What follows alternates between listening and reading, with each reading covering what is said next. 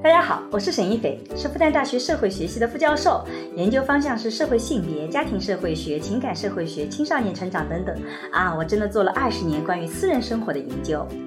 你好，我叫商建刚，我是一名法律从业者，我曾经是一名律师，现在是一名法官，我做法律工作二十年了，很高兴参加今天的节目。我们也是结婚二十年的夫妻，我们将会一起主持这档由新世相光之来处出品的播客。在这档节目中，我和沙老师将会以男女不同的视角解释这个时代的爱情问题，从社会学和法学的角度探讨与亲密关系、婚姻家庭、社会性别相关的热点事件。那也会参差一些我们轻松的夫妻的日常聊天。不要养出像薛蟠这样的孩子，养出这样薛蟠这样的孩子，你真的会苦一生的，对的，会被他害死了。对的，感觉说，因为真正碰到有这么一个孩子，他不断的跟你闯祸，你有一方面恨得不得了，他闯了祸，你总是帮他擦屁股。对这样的一个悲剧的家庭，其实也是蛮多的。对，这父母真的很烦，但实际上，父母想放手吧，他在外面去干坏事；想收手吧，捏在手里呢他他也呃这个恹恹的。重男轻女其实对男性的成长来讲，它其实是很有害的。当我重男的时候，一旦发生事情，由于你这个男性很重，很价值感很高，所以我在归因的时候，很少真正归因到你有问题。因为如果你有问题，你家里这男人不行，那对父母来讲岂不是很沮丧？所以他往往不会这么去归因，他会归因成身边的什么什么人不好。啊，如果是很宠这个孩子，你明明是自己跌了一跤，旁边老人还说是这个凳子不好，凳子把你给拐住了。人在这个好像很红火的时候，你觉得身边的人啊都对你特特别好，然后等到你落下来的时候，你觉得身边的都对你不好啊，都是忘恩负义。大家好，我是沈一斐。大家好，我叫尚建刚，很高兴参加今天的节目。什么叫参加？其实你看啊，今天我们又是谈《红楼梦》。其实吧，我已经不太想谈《红楼梦》，因为我看这本书太早了，所以很多的情节我也都不记得了。然后虽然稍微翻了翻，但是也跟当年看的时候投入进去状态也很不一样。但是我们商老师特别会诱惑我，他跟我讲说：“哎，我们用《红楼梦》来谈谈家庭教育和个人成长吧。”那这两个话题都是我自己这几年来一直特别特别关注的。哎，我说还能从家庭教育和个人成长角度谈《红楼梦》，虽然我也知道，呃，《红楼梦》当然会有一个个人的命运，但是在以前的感觉里，好像整个个体的命运都是被整个的家族所决定的。那这里的主体性到底怎么发挥，跟家庭教育到底有什么关系？我被激发了好奇心，尤其是张老师特别想谈的一个人物，是我在看《红楼梦》的时候不那么关注到的人物。你想谈哪个人物？叫什么来着？选择了一个人物叫薛蟠。啊，薛蟠这个人呢，因为他这个人比较调皮捣蛋，嗯。应该说他是一个我们需要去反思的一个人物，在我们现实当中也有很多薛蟠的影子，嗯。就像昆明的这个孙小果一样，嗯。对吧？他闯了很多祸，他父母帮他去兜着，说明他的教育是有问题的。嗯。他这教育为什么会有问题？那当然了，他也有一个好很好的妹妹，就是薛宝钗。嗯。薛宝钗反而琴棋书画，嗯还有这个古诗都很懂。一般的在古代，女子无才便是德啊。对像王熙凤就不读书的，嗯但是呢，薛宝钗反而读了很多书。那肯定可能是，嗯她是不是因为父母觉得这个孩子男孩子不争气，让这个女儿多读点书？就这个人物呢，是是一个我们两个人的交叉点。嗯那可以去谈这个薛蟠他的成长，以及他们在发生了一些事以后，他的父母、他的舅舅、他的妹妹、他的家人对他的应对，我们可以谈谈他的这个家庭的环境对他成长的一些影响。薛蟠这个人啊，一出来了以后呢，就闯祸了。嗯他一出来的时候，他就是把这个呃冯渊，他把冯渊给打死了，对，对吧打死了一个人，抢了那个，就抢了英莲。英莲。嗯，就这这个事情我们讲，我们今天不讲这个事情啊，上次讲过了，听我们的就说播客像听连续剧一样的。就对的，他就说薛蟠一出来就把冯渊给打死了，把英莲抢了以后就到京都去了。嗯这个事儿的时候，这个薛蟠踩也不踩这件事情，嗯也就是说，薛蟠刚开始出场的薛蟠，嗯，他就给读者产生一个什么影响呢？他打死人他不踩的，他觉得他没有任何。惧怕之心。嗯但是这里就讲他不踩，这个时候就说他的这个姨妈，嗯。就是贾政的老婆，就王夫人，嗯。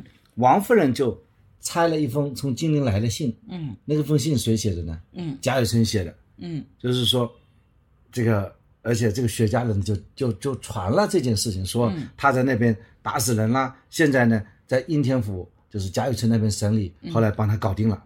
嗯。也就是说，从这个薛蟠这里啊，他其实知道的，他打死人，嗯。有人帮他去料理的，因为他有舅舅贾政，嗯，对吧？他还有这个，薛家本身也是有势力的，他妈妈跟王夫人是姐妹，对，我就贾政是薛蟠的姨父，对。王子腾是薛蟠的舅，对，所以呢，王家因为也是有势力的，然后呢，这个贾政家当时这个也是非常有势力的，在《红楼梦》早期的时候，所以等于说他背靠了两个比较有势力的家族，而同时呢，他们自己家也比较有钱，对他自己家有钱啊。所以，就典型的有钱有势的对，这样的一个所以他孩子，他打死人啊，嗯。他连法院都不可不需要去的，嗯。就是这么一个场景。嗯。他这个薛蟠呢，他这个人说他这个言语傲慢，嗯。虽然上过学，但是呢不学不认识几个字，嗯。他不怎么读书的。嗯。这个每天是斗鸡啊，去游山玩水啊。嗯。但是呢，他虽然是皇商啊，他爸爸做生意，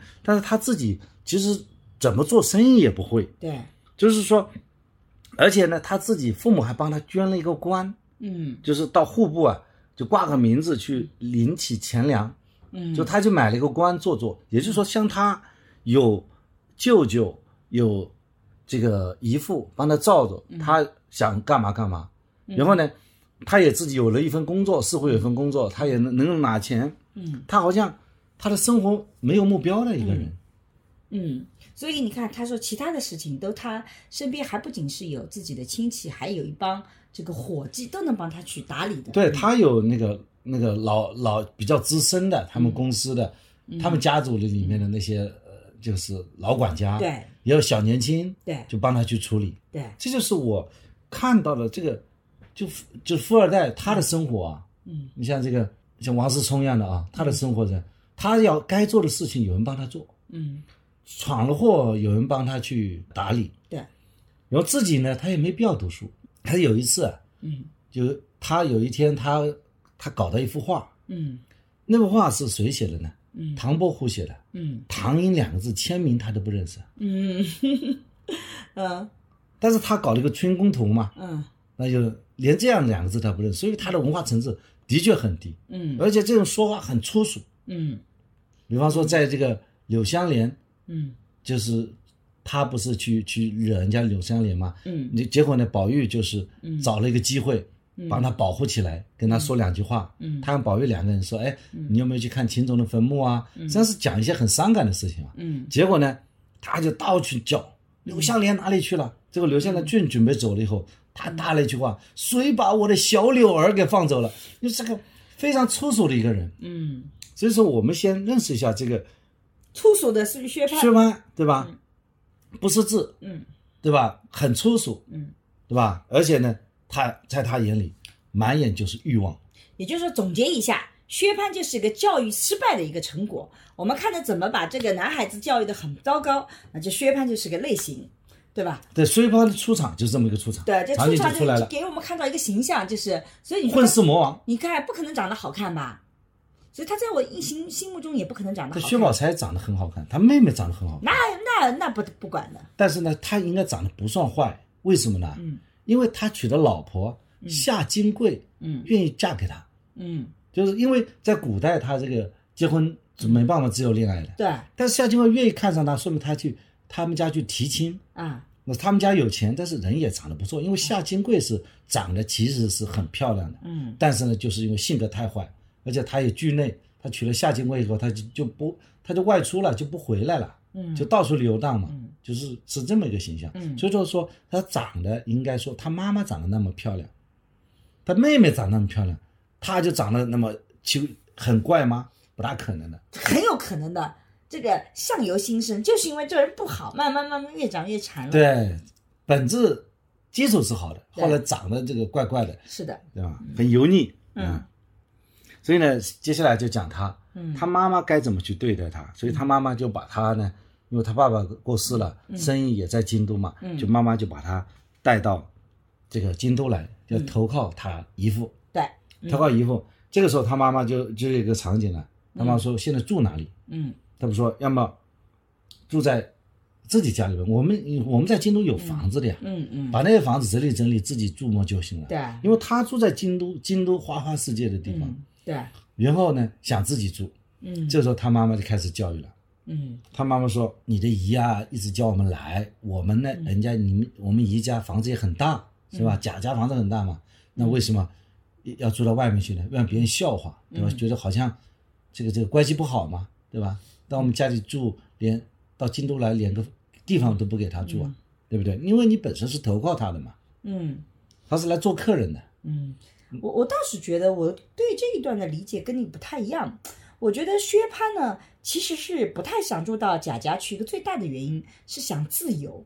他一开始很担心到贾家去会被这种家庭给管住了，因为那个大家庭贾府他也不了解，然后又是有舅舅，在他心目中，我觉得像薛蟠这样，我去推测，他对年长的男性，尤其有权势的，他是很惧怕的，因为他自己越是仰仗人势，他就越惧怕那个有权势的，所以他一开始不想进到贾家去，是因为他觉得会束缚他。他不能胡作非为，那他自己住一个房子，自己想干嘛就干嘛，他就那房子里的老大，他就很高兴。而他的妈妈呢，不见得是说你说啊要投靠的概念，而是说他呢就觉得跟这些姐妹们啊能够在一起也是挺好的啊，那就去住个一阵子。我觉得他的妈妈呢，可能更多的是这个考虑。对，大家各自有考虑。对讲不下去，他妈妈就跟他斗狠了。嗯嗯他说：“要么你就一个人住在那边，嗯就我和你妹妹薛宝钗就住在这个贾家去。这个时候，薛蟠呢，他是不会不不做这样的事情的。嗯他是说明他对他这个妈妈，嗯，表面上还是听话的，对，所以他就就就住到薛家去。但是另外一方面在做小动作，嗯他自己还是去装修房子了。嗯他就说先给你缓几天啊、气头上不给你不给你搞。嗯所以他这个人的性格当中有个特点是什么？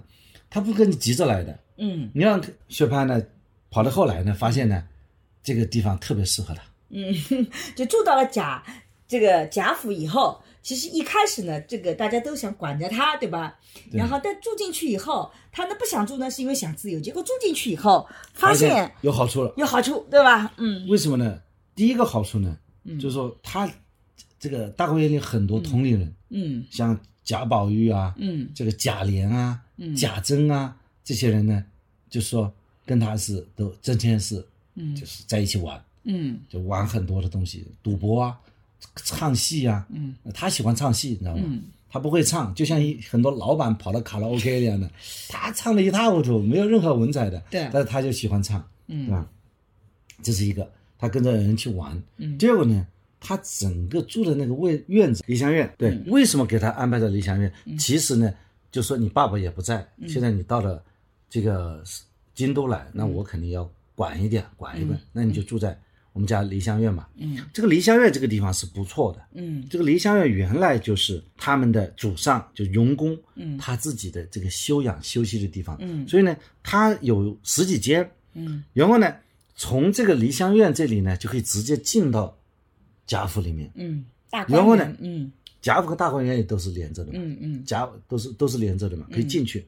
然后呢，这个从从这个这个他们不不用从他们家的正门，从这个梨香院呢，就有一个侧门呢，就可以直接冲到马路上去。嗯嗯所以这个实际上是整个大观园和贾府当中的嗯一个、一个管理的一个一个空白地带。嗯，就通俗的来讲，它这个所在的地方，当时安排的好处呢，就是它可以直接有个夹道，到了夹道呢，直接就可以到王夫人的正房的东院，王夫人的正房东面是说，就非常非常核核心的地带你可以直接就进到了女眷所在的那个地方，就到很核心的地方。但同时呢，它又有一个偏门，这个偏门又使得跟外部的世界可以直接连通，而不需要走正门。你很多时候就行为就看上去就更加隐蔽了，对吧？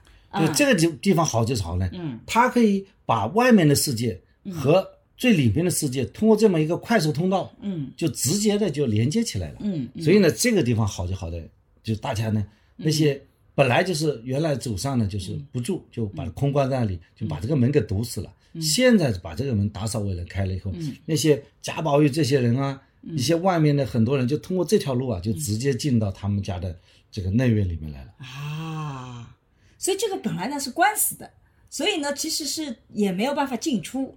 自从薛蟠住进去以后呢，把这个偏门给打开了，对吧？他这个整个是贾府和大观园整个治安的一个漏洞啊。就这个地方就从薛蟠进来以后，就变成了这个贾府的一个这这个漏洞了，对吧？对，所以之后其实是发生了很多，比如说有偷窃啊，有这个私通啊，等等等等，都跟这种自然上的漏洞是有紧不排除不排除和这个有关系，有关系但至少我们看到这个有漏洞，原来人家什么大门不关着，做两个偏门，嗯。整个大门口有八九个人在守卫啊。对就没有你小时候怎么能够从大门嗯。跑进来呢？嗯。而且围墙又很高，嗯。那一定是有一个什么漏洞。嗯。那么这有个小门，呃这个地方就是一个小门。嗯啊因为在这个石宇家，这个石宇家他中他不是正门嘛，嗯。所以呢，他很可能很多人是不知道的，有这么一个偏院，嗯。它有什么这个小巷那个小巷，嗯，那么就钻出钻进了。嗯。其实你相信，任何的系统都有 bug，对，都有漏洞，他这就整个管理系统当中的一个漏洞，被他抓住了，嗯。对吧？嗯。所以呢，跑到这个地方了以后呢，我们的薛蟠，我就感觉他其实跑到这样一个环境当中，也是个大染缸。嗯。就是他跑到这里来，这个书上说啊，他说他待了不上一个月的光景啊，嗯。就是整个甲族当中所有的男生，他就认识了一半，嗯。而且呢，每个人呢都喜欢和他交往。嗯。大家为什么喜欢和他交往呢？嗯。他第一，他喜欢赏酒观花、嗯，很会玩，剧毒嫖娼，嗯。对吧？无所不至，嗯。对吧？然后呢，还有这个人比较大方，嗯薛蟠他比较大方，嗯他有钱，所以他出手大手大脚的。嗯。所以我觉得这个逻辑啊，应该换过来讲。我觉得薛蟠吧，原来是那种就属于狗仗人势，所以在我心心目中，他就属于那种就是啊、没什么心机啊，这个冲头冲脑，以武力为胜的这样的一个莽撞的一他自己。不会打的，他没力气。对他自己他是他叫下面人打，对，就是，但是总体上来讲，他还是属于那种没有那种五毒俱全的。就是然后呢等到他到了乡下小坏蛋，小坏对，然后到了大城市以后呢，因为很舍得花钱，又会呼朋好友，又很喜欢玩，结果把那些爱玩的人就全聚起来，而且还玩的不是个好事儿，对吧？因为你有钱，那么聚众赌博啊，这种嫖吃喝嫖赌啊，那就全部是要花钱的，所以就会把这些人全部引过来了。就坏人和坏人聚合在一起。，对，结果呢，他就变得更坏。曹雪芹说他们呢嗯，比当日坏了十倍。他比当时更坏了十倍，对吧？嗯，所以他就也就不想出去了。这是一个，对就在那边住下了第二个呢，就是他们整个那个负责，就他们整个家族管理的族长是贾珍。嗯贾珍这个人你知道了，贾珍这个人上梁不正下梁歪，嗯贾珍就是喜欢搞蝇营狗苟的事情的。这个贾珍这个人呢，也是喜欢喝酒，喜欢这个赌的。嗯。啊，唱戏啊，这家里戏台班子，就是贾珍，他他没有他同意是搞不进来的。所以呢，基于这个三点理由，就这个位置比较好，曲径通幽。嗯。第二呢，有一帮子混世魔王的兄弟。第三呢，管理他们的那个贾珍呢，嗯。是跟他其实是一路的，嗯。所以他就决定就在贾家这个梨香院就住下来了。嗯他他跑到京都以后，他总会找点事情干干嘛？嗯。第一个，他去上学，嗯。他的上学那边又认识一批人，嗯。然后呢，他不是他是他人际关系网不就是就出来了吗？嗯。认识一批人，然后呢，这个他发现有几个小男孩，嗯。他比较喜欢的，嗯。他就去，就是有开始在学校里有那种小跟班啊，嗯。什么相连啊、玉爱啊，嗯。都是他的小跟班。你看他跑到京都以后，很快就有一堆朋友嘛，把贾家的那些人关系好了。嗯。然后呢，上学一帮同学，他关系很好，都跟着他。而且他上学，他基本上不怎么去上的。嗯。他上上了几天，把那些人搞熟了以后啊，他就不上了。嗯。我发现这个薛蟠这个人就是个社交型的人。嗯。那他上上学，刚开始大家不熟悉，他天天来，嗯。结果大家都熟悉了，里面几个小弟也找好了，他就不去了，嗯。他不去了，就是讲这么一个一个一个人物啊。嗯。然后呢，他怎么去对贾珍的，嗯，有这么一个情节，他怎么讨好贾珍？因为他比较大方嘛。嗯。那个贾珍呢，这个在哭秦可卿。秦可卿过世，啊过世了，他去嗯吊丧，嗯。他就问你们那边有没有好的棺材板？他们家是开当铺啊，开商铺做生意的嘛。这个时候他很厉害，嗯。他说他们这里有一副，嗯原来是义中亲王老千岁要的，嗯，就是某一这个级别的亲亲王。王亲王要的，嗯。后来呢坏了事儿了，嗯。就是那个那个棺材啊，嗯。就一直摆在那里，嗯。因为没有人没人买得起呀、嗯。也没有人买。嗯。如果你要，我会把你给拿过来。嗯。结果呢，这个贾珍呢就赶紧找人去看，这个太好了，嗯。好到什么程度时候，连贾政都说啊，他说这个物品不是常人可以用的。换句话说，你秦可卿 hold 不住这个棺材板的，嗯嗯对吧？贾贾政还不管，就是薛蟠多少钱？嗯薛蟠说，你拿一千两银子来，恐怕也买不去啊。嗯算了，什么价不价的，你赏他们几个帮工的几两银子就行了。嗯就是那些那些那些跑腿的，把棺材把你搬过来这些，嗯给他们一点跑路钱，嗯给他一点运费就行了，这个东西就送给你了，嗯嗯，是不是？他跟贾政一下子把，所以他是属于出手很阔绰的。但换句话说，这也是个败家子的特征，你知道吧？为什么败家子常常有各种的人缘，很多的朋友？我的朋友比较多，对，为什么？就是因为他特别愿意去大方，而且呢，你看，如果是一个创业者，这个东西花了多少钱啊，他肯定舍不得的。只有败家子儿啊，这也可以给你，那也可以给你。所以你看到一个人特别大方的时候，什么都可以给的时候，有两种可能性。一种是真的为人很豪爽，自己挣的，愿意去做这些善事，更有可能的，那就是个败家子儿。那东西不是他自己挣下来的，不懂得珍惜。所以从薛蟠这个角度来看，你就可以看得出来，他为什么关系那么好，那为什么又是个败家子儿？其实这两者是相辅相成的。对，但是经过这么一下子，他跟贾政的关系就好了。对，因为到第第十九回的时候，不就唱戏嘛？嗯，他唱戏的时候唱的那些都是很热闹、很嚣张，而且把整个这个街上都听得见了，就卡拉 OK 声音太响了，然后满街的人都去唱，都去唱，说这么这么热闹的戏啊，别人家是不可能有的，所以这个时候连贾宝玉都看不过去了，就是就很很乱，知道吧？嗯很乱，因为贾宝玉就走了。这个时候，你看贾珍、贾琏、薛蟠他们三个人还有在那里喝酒行令，百般作乐啊。嗯所以这个时候，在书当中很少提到贾宝玉和贾珍之间关系怎么好，对。他们很客气的。是的，所以这里其实非常有意思啊，就是你看贾珍其实是呃，因为贾宝玉是荣府的孙子，贾珍是宁府的长孙，对不对？所以他们两个人其实都是两个府，当然这两个府其实一起的啦。连在一起对，但实际上他们的地位是相等的。那贾宝玉，我们常常觉得他也没出息，对吧？他喜欢在烟字堆里混，但你会发现贾宝玉就不太跟贾珍这样去玩这些。他们俩不大玩他不大去玩的。那为什么薛蟠进来以后，其实薛蟠住的是荣府，就是他因为住的那个地方贾政嘛，贾政是荣府嘛，就跟贾宝玉住在这边了，就跟贾宝玉家的。为什么薛蟠会那个？这就是我们刚刚讲到，为什么那个败家子儿他这个会这些朋友，实际上这个是在家庭教育或者在环境影响里是非常有相关性的。比如说这个人特别豪爽，喜欢去给别人钱啊，给各种的东西，你会发现用这样的交友方式，你所能吸引的来的人。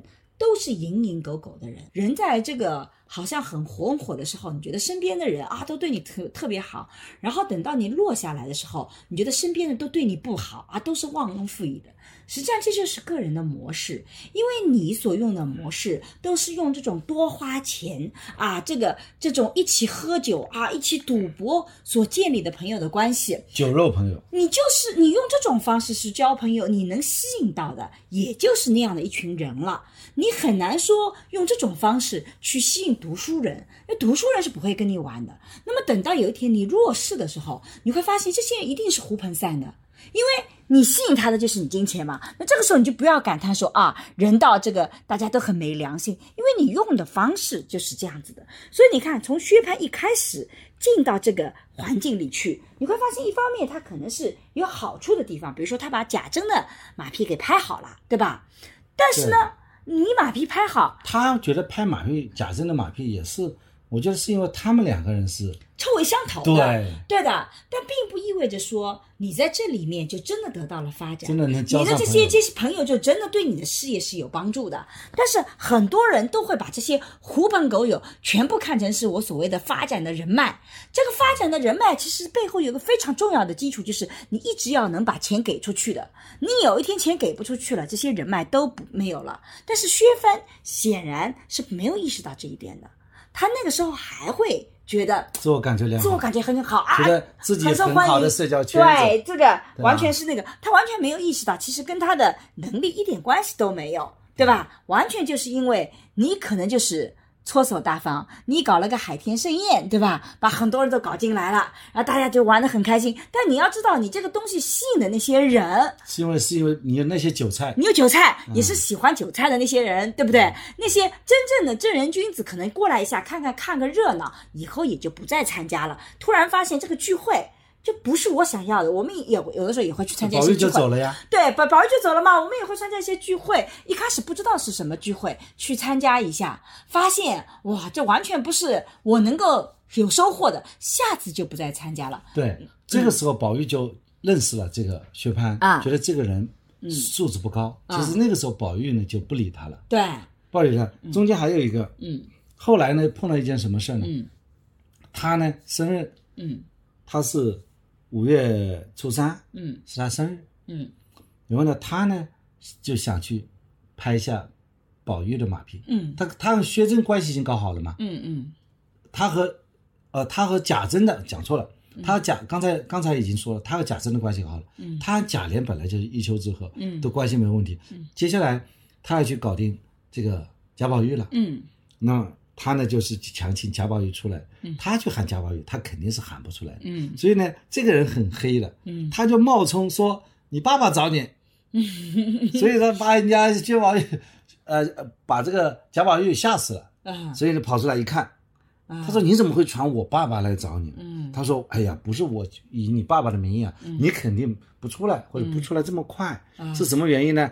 他说，人家我不是马上生日嘛，人家给我送了很多东西，啊很多好吃的，啊而这些吃的都是泰国来的。嗯啊，有这个鲜藕啊、大西瓜啊、鲟鱼啊，还有那种泰国猪啊，啊很好的东西。对他说我呢也给了那个贾母，啊也给了姨父、姨母都送了，还留了一点，啊留了一点后呢，我觉得左思右想，除了我以外，只有你能配过来和我吃。嗯，就生日，我生日也要跟你有那个一起的生日前一天，嗯，生日前一天，嗯。也就是说，人家给我送了礼物，我只想愿意和你分享。嗯。然后呢，我想请你来，然后请你来，不仅仅是光喝酒啊，嗯。不不不写诗啊，不能写的，没没办法写，呃写不出来，听歌，嗯。就我们俩喝，一定要请人来唱这个小曲儿，嗯。就这个日子，对吧？不是很嗨吗？嗯。这个时候，这天贾宝玉喝醉了，你知道吗？贾宝玉，你看平时不怎么喝酒，对吧？对自己要求很高的，这天被他搞的呢，也喝醉贾贾宝玉。对自己要求也不高，对吧？你喝醉，贾宝玉呢就说，哎，他贾宝玉就很恼火，他说你即便哄我也罢，你怎么去说说我父亲呢？你知道这是我打着我父亲的，这是我的那个那个底线啊，你碰了我的底线了。嗯然后呢，他就说，哎，下次你找我，你就是也用我的父亲好了。啊这个事情，这个就是我觉得他非常的自嘲啊，嗯就是这没底线，看到吗？问题是他父亲已经过世了，对他父亲已经过世了，所以我就觉得他说出这个话来，哇，真是，啊，是不是没底嗯线？他有一点这种，怎么讲？我觉得这个人，就我为什么要聊这个话题啊？嗯就随着这个剧情的发展，对这个人的理解啊嗯，越来越多面。对，嗯反正这个人其实是虽然是这个家里富二代，嗯，他有的时候他要作践自己啊，嗯，他也做的没底线的。但恰恰就是因为他是没底线的，他对自己也是并不很珍惜自己的，所以他才会这么做。就是说，换句话，他不是一直端着的。对啊，嗯他说他自己，他作践自己，说他 low，他可以 low 的一塌糊涂，对吧？对一般人不是这么作践自己的。薛蟠就就问他，你要送我生日礼物嘛？贾宝玉说，我有什么好送的？钱肯定没你多，嗯那我给你送你一个字啊，一个画。嗯薛蟠他就说，呃你你讲你要送我一幅画对吧？对啊是不是？我倒想起来了，昨天我看了有一张春宫图，画的很好，嗯上面很多字，我没有细看，只看了个落款，原来是一个叫根黄画的，嗯真的好的不得了。宝玉就说：“哎，这个古今字画我也见过不少啊，哪里有个叫根黄的人呢？”嗯想了半天，不觉笑僵起来，嗯就说贾宝玉估计是已经猜到了嗯。这是是什么字，嗯。所以呢找人就写，他就把“根黄”两个字写嗯。写下来，你看是不是这两个字？嗯。是不是这两个字？嗯。小马？说我看的不像，嗯。不像这两个字，嗯。这个这个宝玉呢，就是说再写另外两个字，嗯。就把唐寅写下来。嗯。他说是的，这 是这两个字。然后他就不好意思，他说谁知道他什么唐寅果蝇的？其实是最有名的唐伯虎的，唐伯虎的话，但他完全不知道唐寅，所以看到这个“唐寅”两个字，直接就读成了根黄，是吧？对所以可见他是这个文 白痴白痴型的，所以贾宝但是玉跟他把没话搞到手了。对，但贾宝玉会很看不上他，但是他能把话搞到手，对，嗯所以他和贾宝玉是完全是两个不同的层次。嗯嗯。所以其实你看啊，在这里我们可以聊一聊，其实贾宝玉在整个小说里也不算是所谓是常规意义上教育特别成功的孩子，对吧？因为我们以前都觉得啊，这个功成名就，尤其在贾政眼里，这也是不是个成功的孩子。但你会发现，贾宝玉品性是纯良的，他只是不想功名利落，他不要你这个世俗意义上的这些东西。而薛蟠呢，你会发现他呢也没有公民的这个可能性，但是要的东西买了一个，公民吗？他买了个公民，对吧？他们家无所谓做不做官，因为他们家本来就做生意的。对的。然后你看他的这个教育，就完全就是吃喝玩乐的，完全就是这种去享受型的，而这个享受型还是非常低级趣味的享受。虽然我们说享受不分他就感受世界美好的能力比较弱。对对，所以有一幅画，对，他也不知他他也道什么话不是哈，只是属于的哎，春宫画才是好的，根本连唐寅就如果是唐寅的话，你想想看，只要有这个文学的人，他就能知道说唐寅的画好在哪里，而他看到唐寅的画，也只能说啊，这是幅春宫画，所以它是好的。所以你看，薛蟠在教育上为什么说在整部剧里面，你会发现曹雪芹写这个人的时候是非常的不屑的，就是写曹雪芹其实是，啊，很看不起我估计是曹雪芹本人。假设是是贾宝玉的话，嗯贾宝贾宝玉的话，他是跟他聊过，嗯又是很嫌弃的，嗯，但是呢，其实跟他很多交往的，对。就是和这个薛蟠很多交往的。但实在，因为他会，他会缠着你，他了解哎、薛薛蟠还会一直讨好贾宝玉，对吧？但是呢，实际上你会发现，薛蟠这样的人是真正的这个这个曹雪芹所很讨厌的一个人。在我自己看《红楼梦》的时候，为什么我对薛蟠没有印象？就是因为在整本书里，你会发现薛蟠他一直是个外围的。哎，我们有外围女，现 在是不是外围男？他没有站到主流里面去。你看，在这些重大的事情里是没有薛蟠影子的。对啊，然后大家有好处的时候，不见得会想到薛蟠。薛蟠每一次出现，都是他主动去给别人东西搭才出搭别人，他他主动给别人。你什么时候看到贾政有什么好处，想到了薛蟠？贾宝玉办什么活动，想到了薛蟠？没有。所以顶多是说，在这个过程里面，我觉得薛蟠在《红楼梦》里代表的这种人物，就他不断的去攀上对方。他所要让别人能够来接受他，他必须首先要做很多的输出，人家真正是不太能想到他的，所以他这一辈子也挺惨的。他能够得到的就是他他给别人东西啊，然后给给你看他不断在送礼。我觉得薛蟠在整个这个书里面，我的印象他不断在送礼，但你没有看到别人对他怎么好。就说最后一件事情吧。嗯。他呢和一个叫吴良的人，两个在喝酒，在喝酒的时候正好呢碰到了蒋玉菡带着小戏子进城唱戏，嗯，那么他们在一起喝酒，就是蒋玉菡也在，吴良也在，他们一起喝，但是呢碰到一个当朝儿的，就是大概是那个张三就是那个，那个张三，尽量呢拿拿眼睛呢去瞟那个蒋玉菡，这个时候薛蟠就生气了。薛蟠就生气了，嗯，当天也就算了。嗯第二天呢，他就继续把把五粮找来喝酒。嗯喝酒呢，他是要求张三换酒。嗯，那个张三来迟了，他就骂。这个人呢，张三呢也不好惹。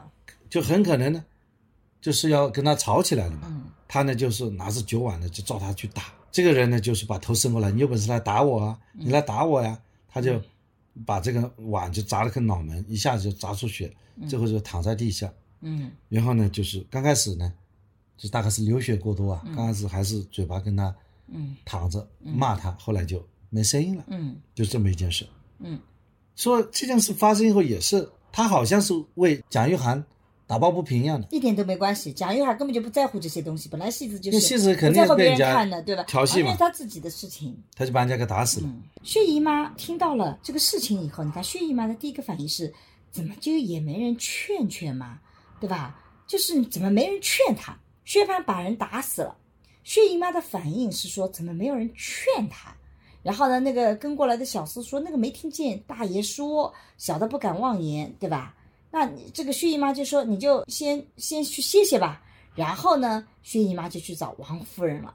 王夫人呢也去找了贾政，贾政呢就含糊的答应了，说啊，这个看他本县怎么批，再做道理。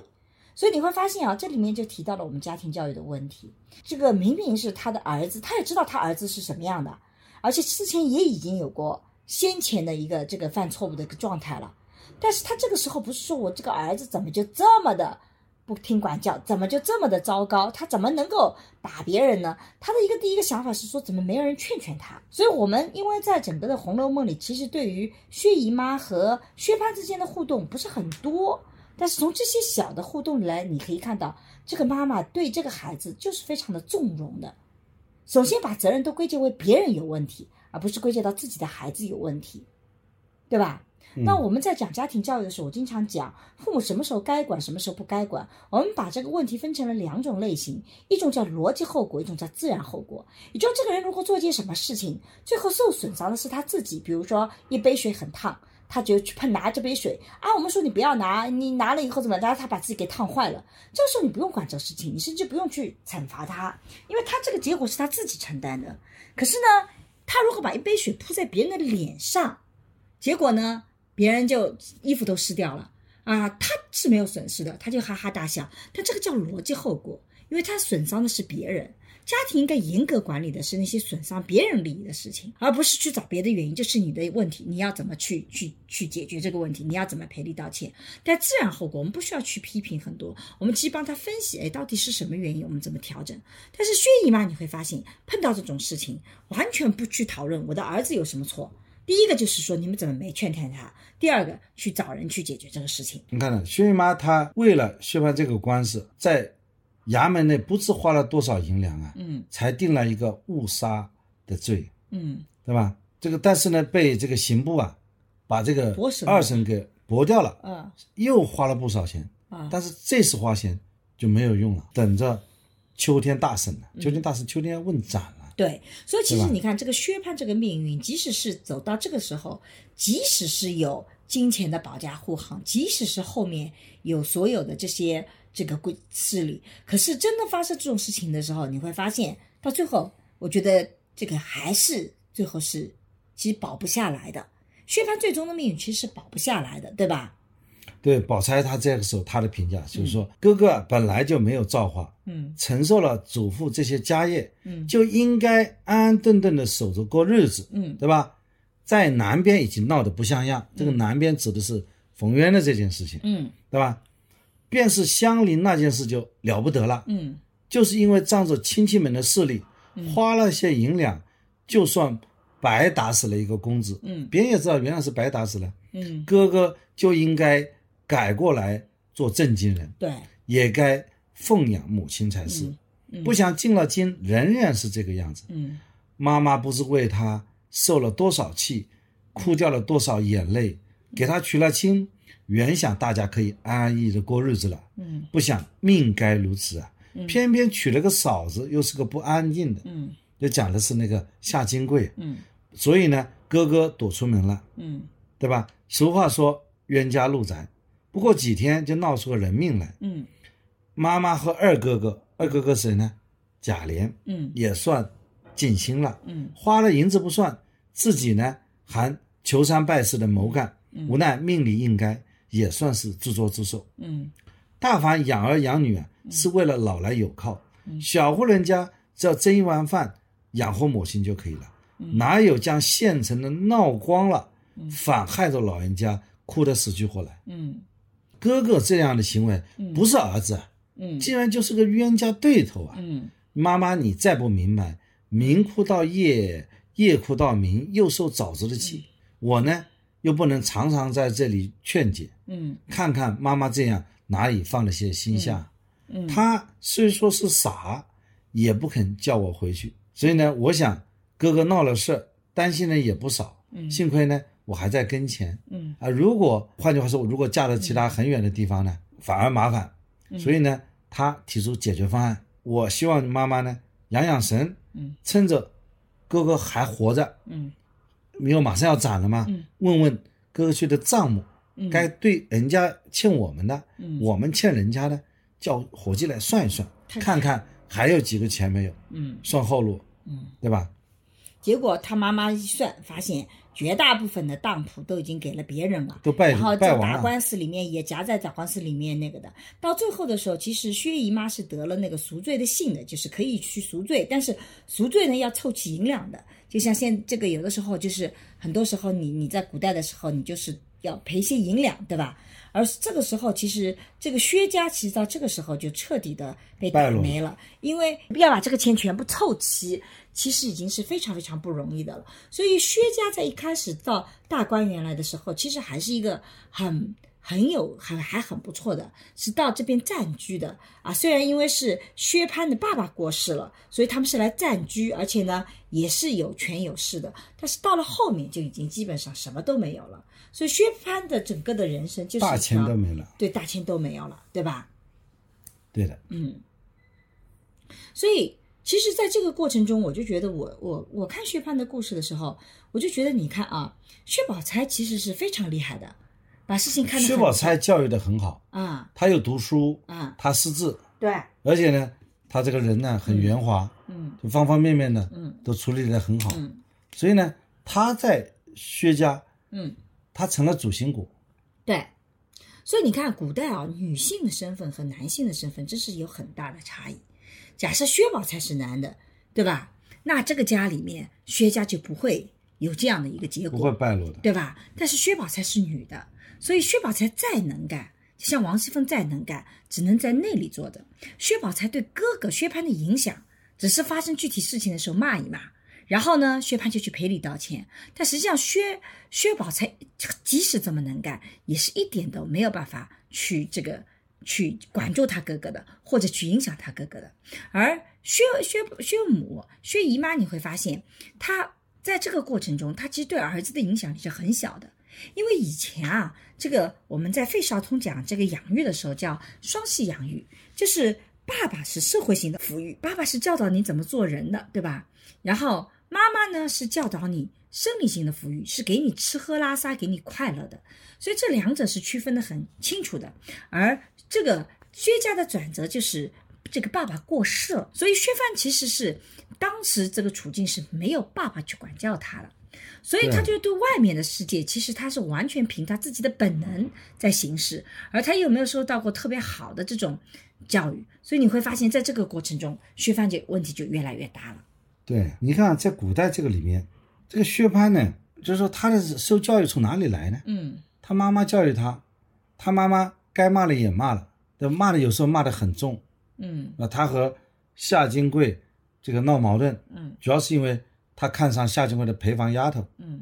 呃，宝蟾，嗯，所以呢，他他们在闹，他妈妈站在媳妇那边，觉得你做这种不争气的事情、啊，骚狗比你还要体面，嗯是不是？他骂的是很凶，他好像没办法这个教育他，这个算教育吗？薛姨妈这个典范啊，其实在我自己在做家庭教育的研究里，经常看到这种个案。就很多的父母觉得自己是在教育孩子，可是什么是教育孩子？就当你遇到问题的时候，你要把这个问题剖出来，让孩子知道问题到底在哪里。可是你看薛姨妈整个对薛蟠的这种教育，她就是批评骂你，对吧？人身攻击，骚狗你都不如。他实际上对于事情本身，他是没有办法去深入的分析的。这个呢，其实跟当时的历史文化背景很有关系。因为我刚刚也讲到了，其实主要这个历史的背景文化是由爸爸来做这个事情的，但爸爸又过世了，所以就等于说缺失了。但反过来讲，你会发现，薛宝钗虽然也是他妈妈教育出来的，但因为薛宝钗是在内里的，自己天资又很聪慧，所以呢，他是没有这些恶习的。而薛蟠他整个的成长环境，我们前面也讲到，他很多的时候他自己喜欢用钱去解决问题。那他这样吸引来的人，也都是为了钱财聚在他身边的。又没有父亲的管教，又又有一个这样的一个成长环境，所以我觉得薛蟠在这个过程中自己本性又不好，那这种悲剧就不可避免了，就变成。所以你教育孩子，不是说只是骂他狠一点就是教育了，父母能不能够去解决问题，去分析问题的核心，这才是教育的本质。就是应该关注他平时的一些行为。就只是，就算是发生这些极端的事情，也得去分析问题到底在哪里。比如说打死冯渊，你喜欢上一个人，你有很多种方法，你为什么去选打死别人这种方法呢？你想想看你这，个问题不解决，你后面还会再他打死冯渊不是他自己打死，是他的奴才打死。那没关系，他这个教奴才唆呀。这个奴才其实要好好管教。你看，跑到最后，他打死这个张三的时候，他妈说：“为什么不有人去劝劝他呢？”嗯，你说他下面人谁劝他？他就没有人劝他的环境。对啊，下面人是不可能劝他的。我觉得啊，嗯要反思一下，他父母应该把这些小喽啰管好，因为小喽啰都成年人，给小喽啰定规矩，就是说你要陪小主人出去，哪些事情不能做，哪些事情不能做。这个没有用，为什么啊？小喽啰是听薛蟠的，小喽啰所有的费用，所有的挣的钱都是薛蟠给他们的。我的意思是说，其实真正的责任就在薛蟠身上。所以我们今天做家庭教育的时候就讨论，假设家庭背景啊，这个是也是很有钱的，家庭在这种教育方面到底应该怎么做？应该是薛姨妈其实还是可以去管理这个薛蟠的，对不对？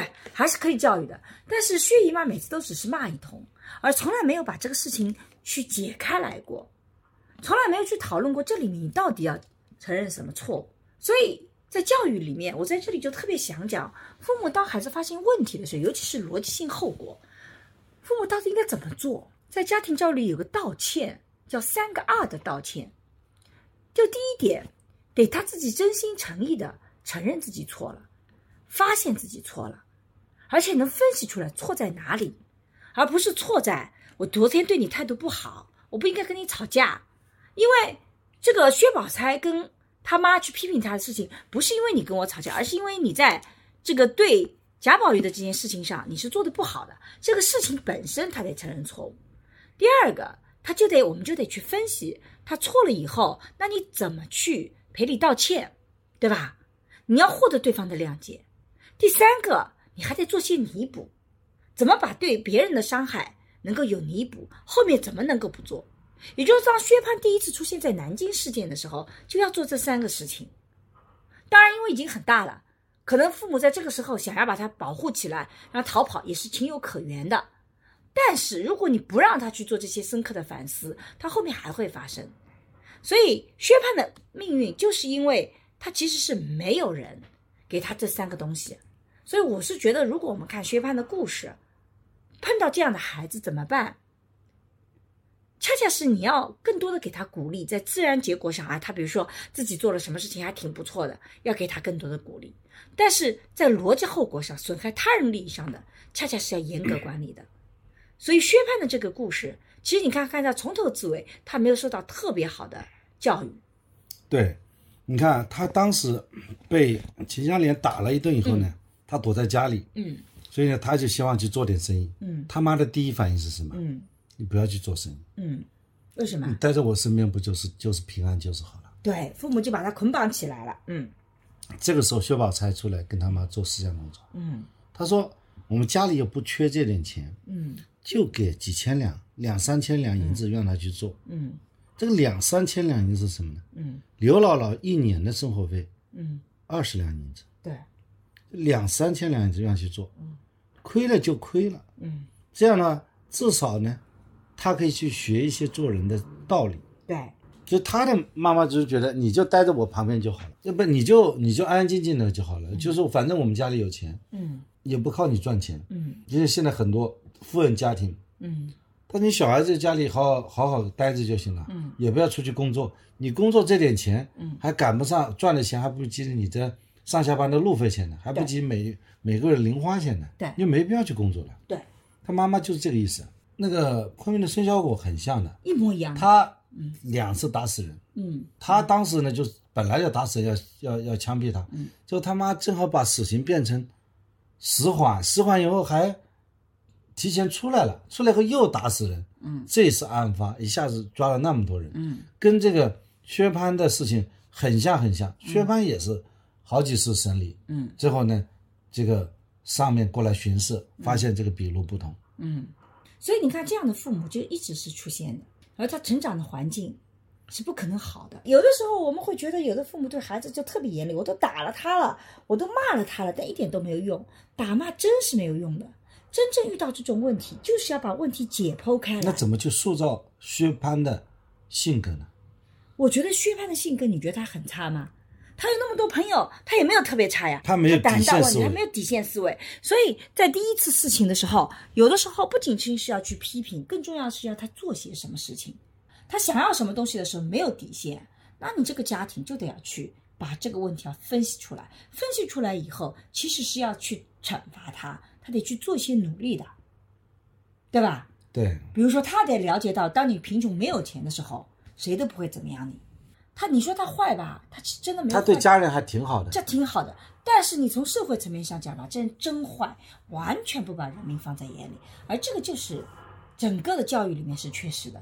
而他的成长环境里没有任何制约力量。你看，他爸爸过世了，身边的都是狐朋狗友，贾宝玉这种人是不愿意跟他交往的，他很难去遇到一个比较正直的这个人。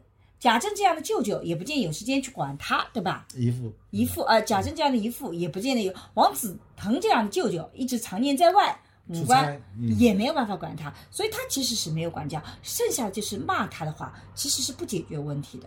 所以对一个孩子成长来讲，怎么创造个环境，怎么能够去把这个问题解剖出来，其实这不是孩子的成长，我就觉得是一个孩子，你说有多少缺点？对，你没有太多缺，他就一个缺点。但父母要怎么成长起来，其实很难的。所以一个人成长环境里，能不能遇到一个人帮他把这些问题背后的逻辑体系理出来是很重要的。然后你看他碰到柳湘莲，柳湘莲直接把他打一顿，他也没有什么反驳反抗的，因为柳湘莲把这个逻辑跟他讲清楚了，你别来招惹我，我就不是你想要就能得到的，对吧？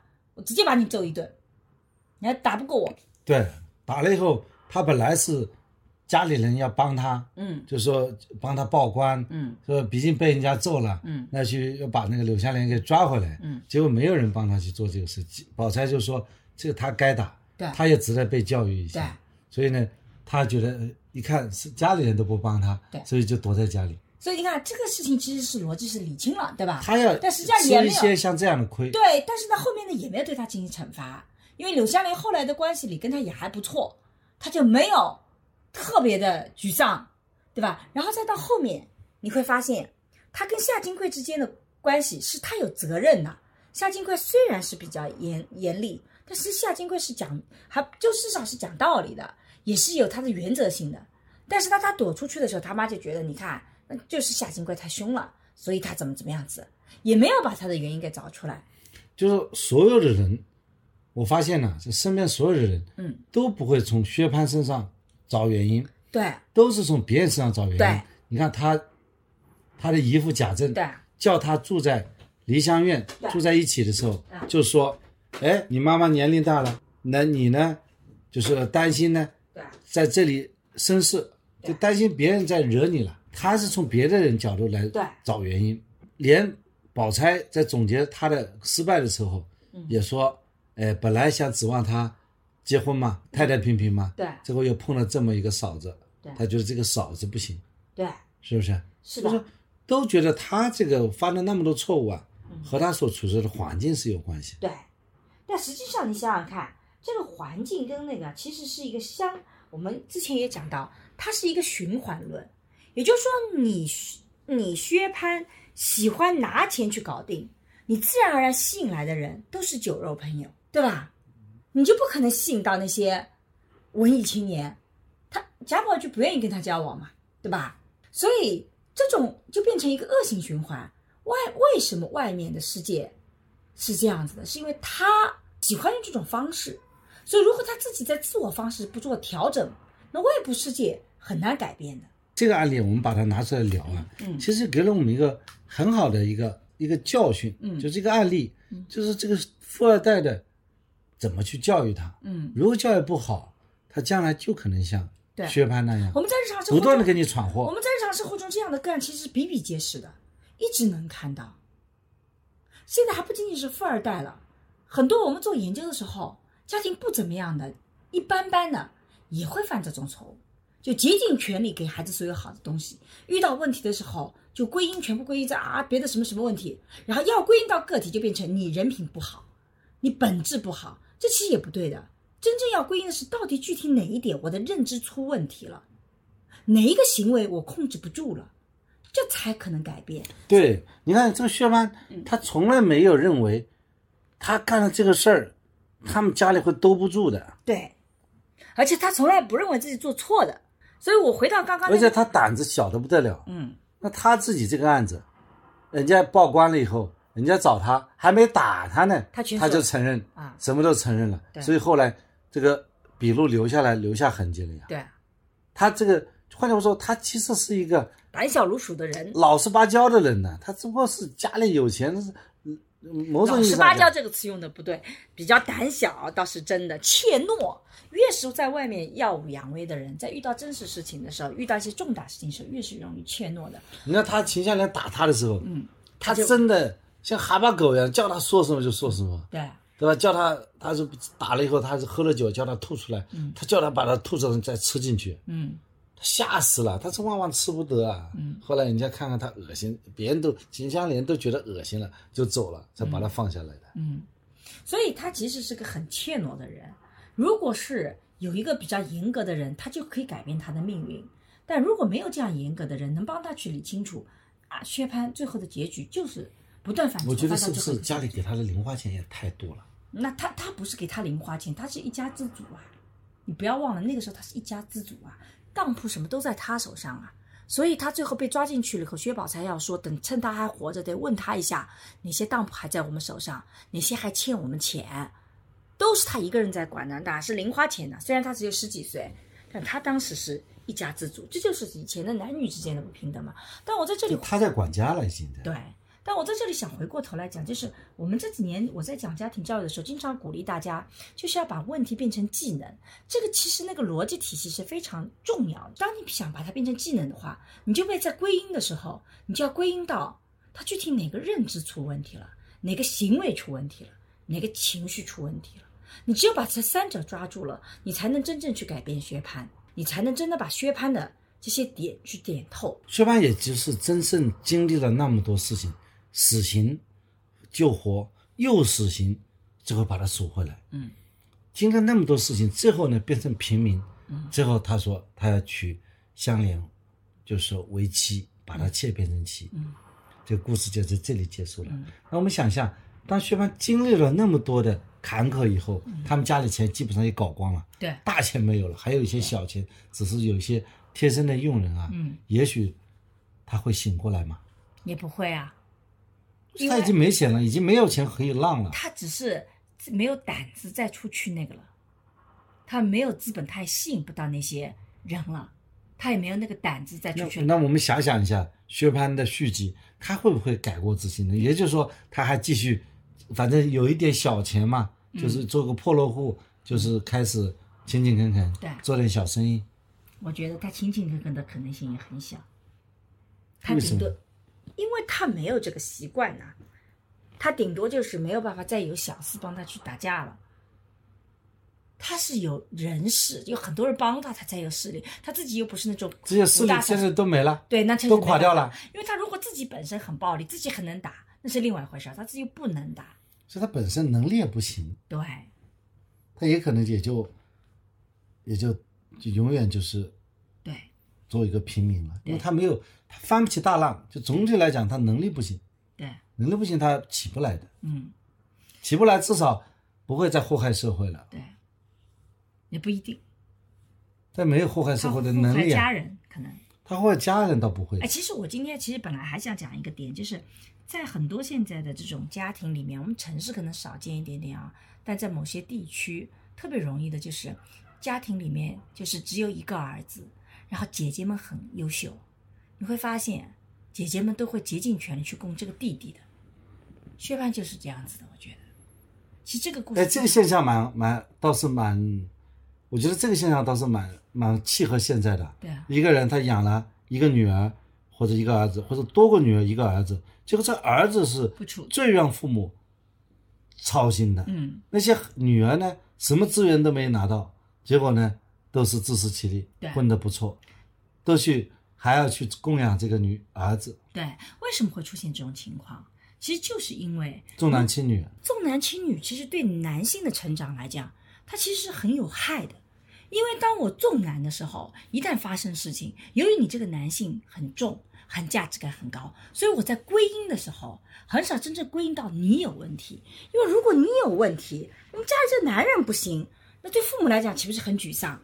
所以他往往不会这么去归因，他会归因成身边的什么什么人不好啊。如果是很宠这个孩子，你明明是自己跌了一跤，旁边老人还说是这个凳子不好，凳子把你给拐住了，所以那个重就意味着很宝贝他，重就意味着我们不会把他往不好的地方去归因。那这样子的话，归因特别容易形成，就是我都往外归因，都是别人的问题。所以这个家庭里面，常常这样的男性越是重男轻女的家庭，这个男性成长往往都不怎么样的，他就是失衡的。而且你会发现，由于他重男轻女，资源都向他倾斜，他就很容易的拿到资源，他也没有这种急迫性，要通过自己努力表现得更优秀来获得这些资源，因为他在家庭里什么都不做，只凭借他是男性的身份，他已经拿到了所有那你的资源。可以讲这个挫折教育还是对？我不觉得是挫折教育，而是说这个家庭里为什么我们这几年一直在讲平等很重要，就孩子之间的平等，我们一视同仁很重要，就是因为其实这样子的话，你的心态会比较好。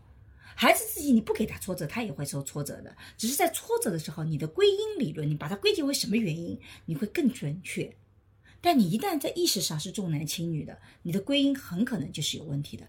姐姐和弟弟两个吵架，明明是弟弟可能做的不好，但你在归因的时候就变成姐姐应该让着弟弟，或者你就变成说女的应该温柔一点。为什么你要跟弟弟打架呢？你为什么要跟哥哥打架呢？你就不能够像女孩子温柔一点？你看这个归因一下就就归错了，那这个时候导致的问题就比较大。对，我觉得这个很有体会啊，很有收获。我想感觉说，因为真正碰到有这么一个孩子，嗯，他不断的跟你闯祸，嗯你有一方面恨得不得了，他闯了祸，你总是帮他擦屁股嘛。嗯，对这样的一个悲剧的家庭，其实也是蛮多的。对，这父母真的很烦，嗯但实际上父母想放手吧，他在外面去干坏事；想收手吧，捏在手里呢。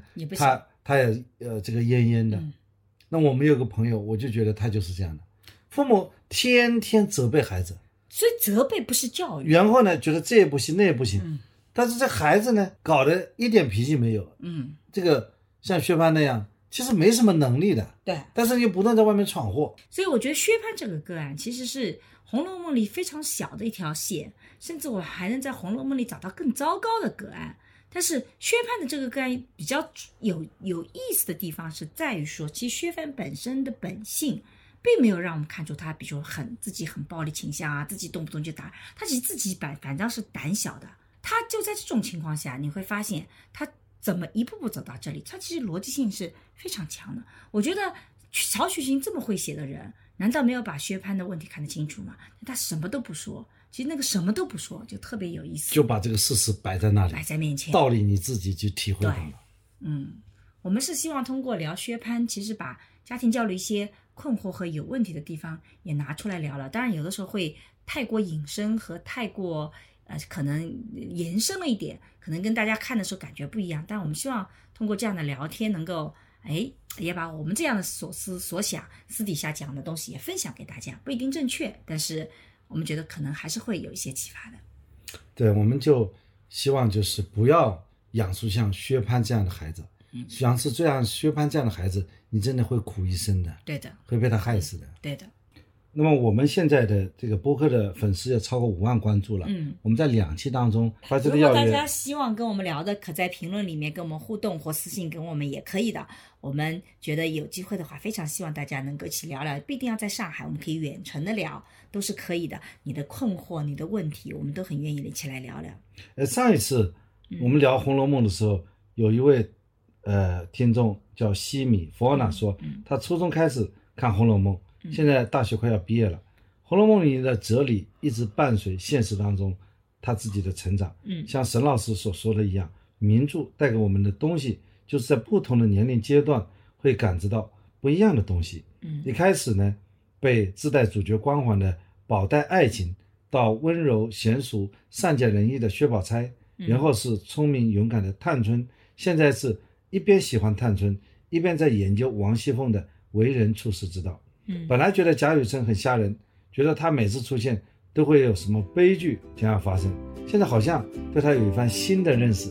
要谢谢我啊！嗯，慢慢发现红楼梦》里面好像没有所谓的真正主角，嗯人在每个时期都有对应书中的一个主角嗯啊。他这个回应也是觉得哎让我挺挺受鼓舞的啊。嗯，而且讲得非常好。嗯上一次说这个《西游记》也有很多很有趣的这个评论评论啊，说一个叫 Hold the Ball，说孙悟空的特性是活得顺意而为，受不得委屈。嗯孙悟空对官位的高低、财富的多少是不敏感的。仔细看书的人会发现，他大闹天宫并不是要当玉帝，也不是因为弼马温的官位高低，而是孙悟空当弼马温这个事儿，实际上是一个哄小孩的把戏。孙悟空实际上成为天庭的笑料，这份委屈啊，是孙悟空大闹天宫的原因啊。哎，嗯，我觉得他这个解读也是挺有挺有意思的啊。我们每次看评论也觉得是很愉快的一件事情，尤尤其是播客的评论，我觉得大家表达的这些点都是我们有的时候看上去给我们很多启发的，也非常谢谢大家。好，那今天就到这里，我们下次再见，拜拜。拜拜。最近我和孟常合作了一档付费播客，在二零二一聊性别，希望能帮助你打开对性别的想象力，做更自由的人。如果你感兴趣，可以在我的播客主页或者搜索公众号“光之来处”加入学习。我和新世相也合作了一门社会学爱情思维课，希望能帮你提供对爱情的结构性观察。如果你想要更系统的去看待亲密关系，也可以在公众号“光之来处”加入学习。如果你需要咨询跟亲密关系相关的问题，可以在公众号回复“知识星球”或者咨询，我会来回答你的困惑。好啦，今天的播客就到这里，谢谢你的收听，我们下期再见。